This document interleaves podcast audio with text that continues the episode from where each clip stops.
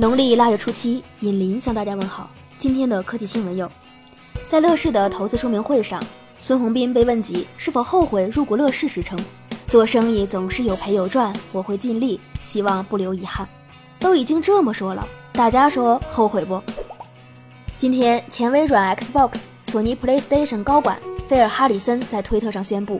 将加入谷歌，并担任谷歌公司副总监兼总经理。Xbox、PS，看来谷歌也要做游戏机了，期待下吧。联想推出了一百亿、三百亿和五百亿三款定位教育市场的 Chromebook，三机均采用一三六六乘七六八分辨率的十一点六英寸屏幕，其中一百亿不支持触屏，前置七二零 P 摄像头，长达十小时续航能力的电池。除五百亿为八 GB 内存外，其他两机均为四加三十二 GB 内存组合。其中三百亿为联发科处理器，而其他两机则为英特尔赛扬处理器，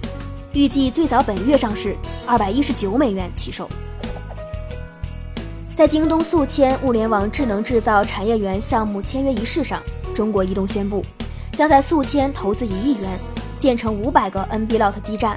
未来完成投资五亿元，建成两千个 NB-LOT 基站，覆盖五百万物联网连接。完成宿迁全市整体信号覆盖，为宿迁市物联网示范区建设提供网络基础配套。东哥又为老乡们造福了。外媒报道，三星官网介绍了将在 S9 上搭载的成像传感器，该传感器即便在暗光环境下也能快速锁定目标并自动完成对焦，而且它还支持每秒四八零帧的 1080P 慢动作视频拍摄，最高可拍摄九六零帧的慢动作视频。智米科技官方宣布，美好的事情即将发生，一月二十四日见。具体是什么，官方并未说明，只透露不是新品发布，结合宣传配图，很有可能是调整旗下空调产品的价格，极简又拉风，每天一分钟。